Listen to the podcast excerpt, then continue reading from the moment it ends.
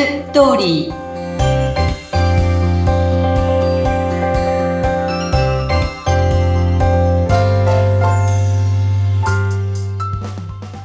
皆様、新年明けましておめでとうございます。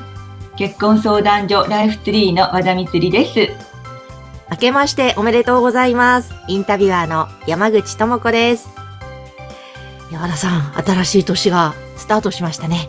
そうですね。今年も山口さんよろしくお願いいたします。よろしくお願いします。そしてその新年第1回目の配信で、はい、素敵なゲストの方をお迎えしました。和田さんの結婚相談所、ライフツリーで成婚をされたという、K さんです。よろしくお願いします。よろしくお願いします。えー、じゃあ和田さんぜひ K さんのご紹介などなどお願いします。はい、私のところにはまあたくさん会員さんがいらっしゃるんですけれども、本当に K ちゃんとは母と娘 みたいな感じになって、もう本当にもうしょっちゅう電話で、まあ、相談を受けたりして、いろいろとお話をさせていただいて、まあ、本当に成功した時は嬉しかったですね。すごく。はい。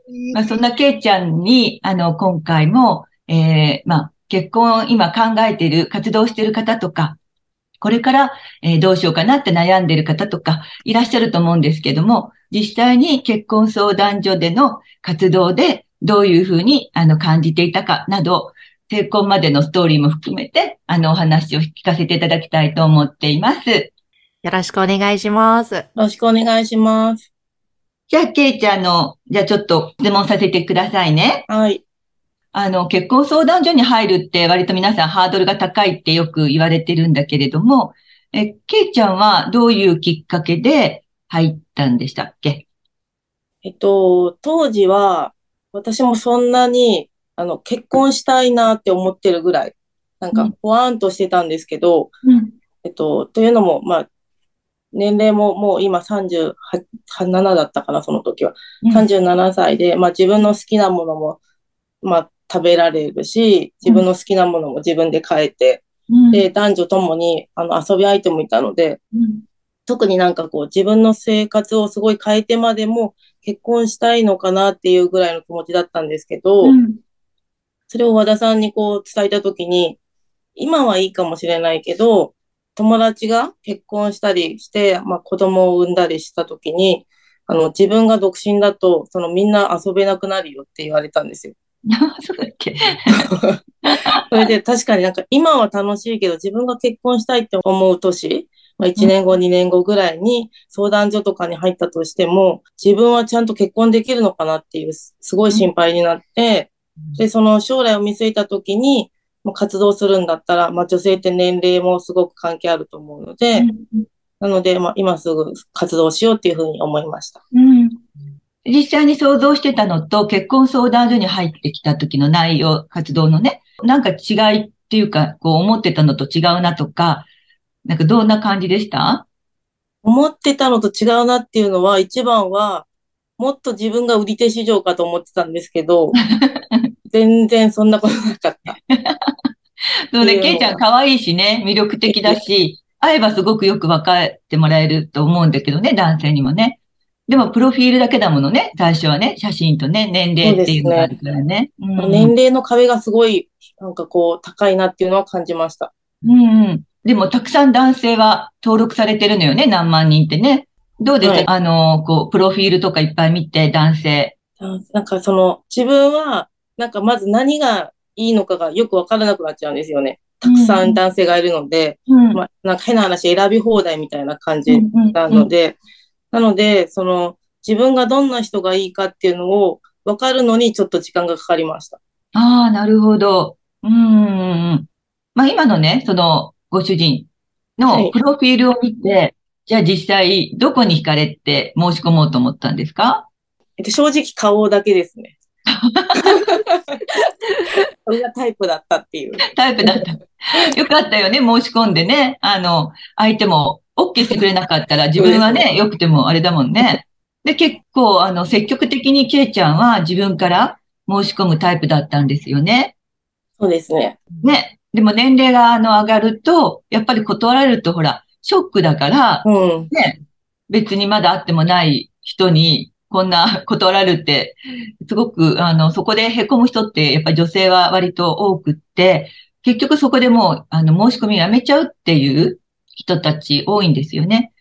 だけどそこで諦めないで申し込むかどうかっていうとこなんだけど、何かコツはありますか？いや、もう本当に申し込むだけ、進むだけっていう感じで、うん、何もプライドとかは持たずに、うんうんうん、もう自分が何か行動しないと絶対変わらないと思ったんで、うん、そこはもう負けずに、まあ実際辛かったですけど、うんうんうん、辛いのはどこが辛かったですか？いいなと思った人から全然やっぱり何もレスポンスがないというか、お見合いにもつながらないとか、うん。あと何十件ってあの申し込んでももうみんな断られるとか。それはケイちゃんが結構あれだったもんね。年収高めの人だったりとか。そうですね。の高い人狙ったもんね。そこって大きいのよね、やっぱりね。みんながそこに行くからね。だから自分と相手しか見えてないんだけど、自分が申し込むときって、実はそこにもう本当、すごい勢いで50人から100人の女性たちが、あと申し込んでるわけだから、そこで選ばれるっていうのは結構大変なことだものね。だと言っても、そのスペックのいい人が、本当人間的には素晴らしいかとかね。っていうと、まあそこはまた違ったりするわけじゃない。だから、そういう人に断られても本当はね、そんなにめげないで、ケイちゃんの言うように、まあとにかく前に進む、諦めないで淡々と続けるっていうのが、大事かなと思うんだけど、彼と実際に、あの、最初ズームだったんだよね。はい。どうでした？ズームで最初に会った時。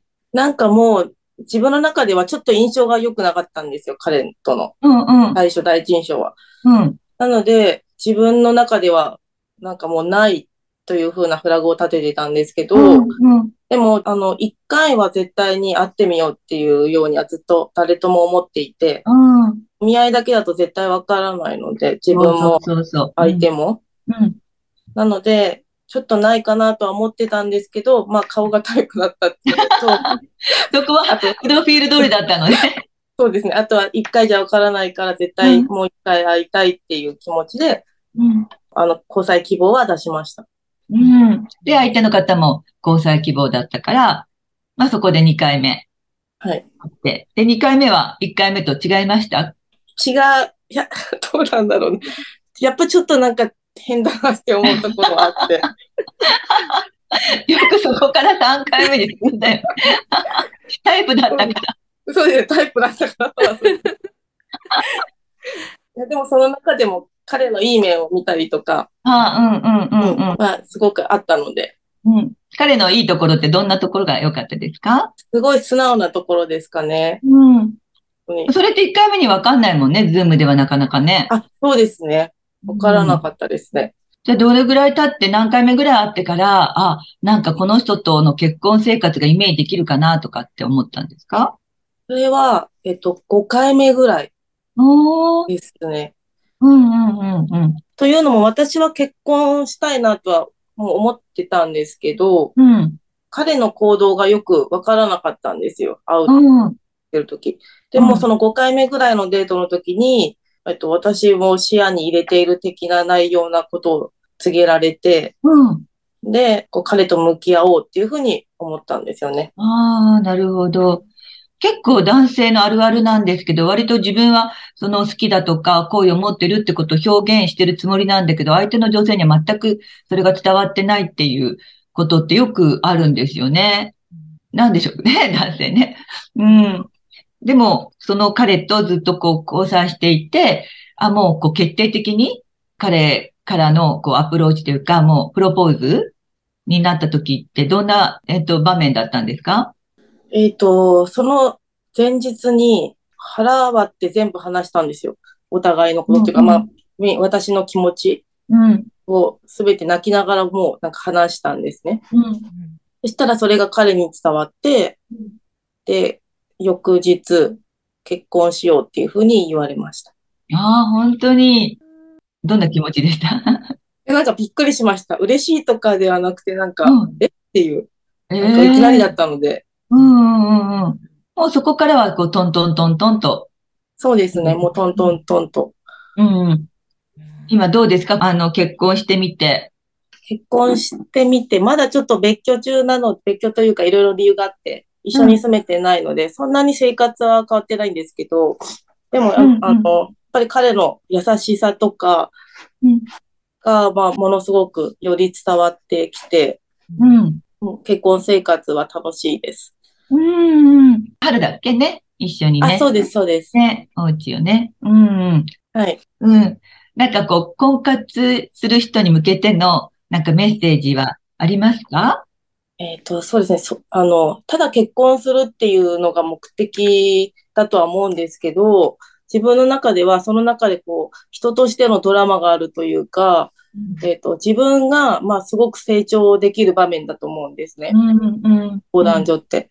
で、なんか、相手の言動だったり、自分の言動だったりがどう感じるのかとか、なので、その、人として成長できる場でもあるなっていうふうには感じます。本当にそうですよね。うん。なんかあの、さっき腹を割って話したっておっしゃってましたけども、なんか自分自身をさらけ出したというか、はい、そういう感じだったんですか？そうですね。えっと、自分がなんか少し我慢してたり気使ってる部分ってあると思うんですけど、うん、そこをもうこれがすごい嫌だったとか、うん、あとこれ、この、この言動をして、こういう嫌な思いをしたんだけど、あれはどういう意味で言ったのとか、す、うんうん、べ、て、まあ、細かく、抽象的だと伝わらないと思ったので、はい。なるべく伝えました。ええ、なんかそこがすごく素晴らしいなと私は聞いていて思って、なかなかこう、は普通のお付き合いであっても、婚活中であっても、いろいろ同じだと思うんですけども、なんか、どうしても気になるけど、まあ、いっか、みたいな、なんかちっちゃい違和感を、こうなんか封印してしまうところってあったりするパターン多いと思うんですけども、そうですね。それが積み重なって、ある時パーンってなったらもう手の施しようがなくなるので、そういうね、ある時期にちゃんとここはすごく悲しかったとか、ちょっとあれ、ムカついたんだけどどういうこととか、ちゃんとなんか嫌われるんじゃないかじゃなくて、こう、ちゃんと自分の思いを伝えてそのまま、っていうのは、なんかすごくそこが、あの、私も見習わなきゃなって聞きながら思ったところで、そこってどうなんですか？やっぱり和田さん大切な部分なのかなってふと私は感じたんですが。本当にそうですね。やっぱり何か引っかかるっていうことを、そのまま封印したまま、やっぱり結婚すると絶対その後に出てくるんですよね、それがね。出てきます。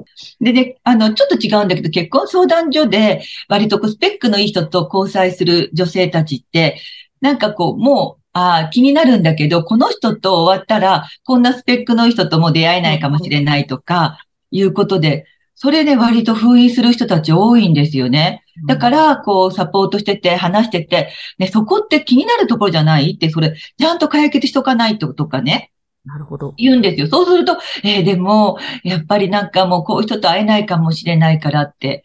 いやいや、そうじゃないでしょ。結婚ってこれからスタートするのよね。これから長いね、間一緒になるわけだからっていうことがね、割とありますね。女性の場合はね。うん。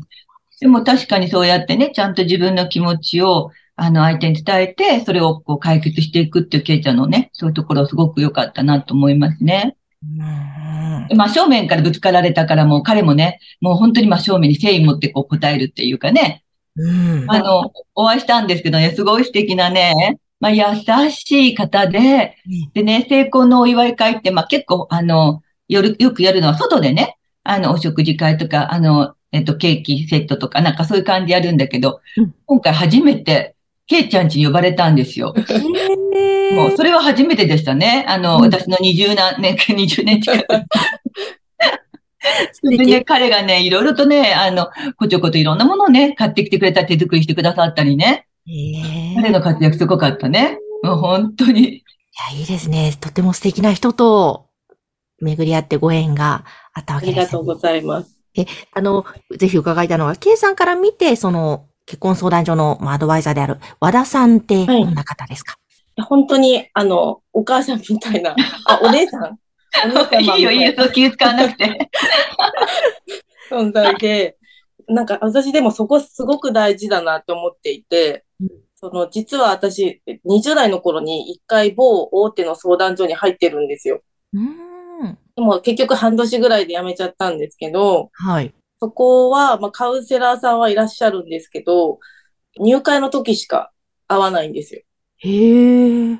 面談とかそういうのも一切なく、入ったらもう、あの、自分たちでっていう感じのところだったので、なんか何を相談していいのかとかも全く、その分からずできないで、で結局何も繋がらずにすぐ辞めちゃったんですけど、へえ。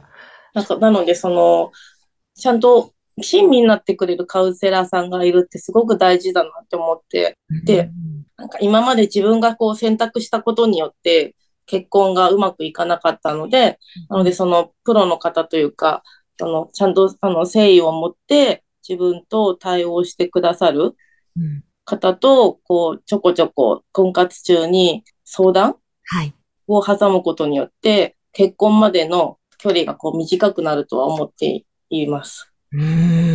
いや、そうですよね。なんか、まさに、まあ、お母さん、お姉さんのようなね、存在って言えるぐらい、なんか気軽にというか、本当にすぐに何かあったら相談できるっていうのは、やっぱり大きいですよね。そうですね。うん今の話聞いて和田さんいかがですか？はい。あの、やっぱり、こう、こうやって、あの、さ、いろいろと相談してくれると、もう何としてでも、この子を結婚させたいって、すごく思うので、のもっともっと皆さんが、うちの会員さんも含めてね、あの、どんどんいろいろとその担当のカウンセラーさんにご相談されると、私は絶対にいいと思うんですよね。そうですね。もう本当にどんどん相談した方がいい。そうそうそう、利用してほしいって思いますね。ううんん。そしたら、こう、もっと彼女たちがどういう人を求めてるのかとか、どうすればいいのかっていうのを、やっぱり一生懸命考えて、あの、これから先、えっ、と、やっぱりこう他に、あの、また私の場合は個人的な紹介とかもやってるので、うんあこういう人がいいかなとか、常にその、自分のその会員さん、まあ、ケイちゃんならケイちゃんのことが頭にあって、なんとかしたいっていう気持ちがやっぱり強く出るんですよね。はい。まあということで、ぜひぜひ皆さんも結婚相談所どんどん活用していただきたいと思いますが、和田さんのそのライフツリー、こちらの LINE 公式アカウントは番組の概要欄に掲載しておりますので、まずはぜひ登録をしてみてください。はい、よろしくお願いします。そして本日のゲストは、ライフツリーで成婚された K さんでした。ありがとうございました。ケイちゃんどうもありがとう。ありがとうございました。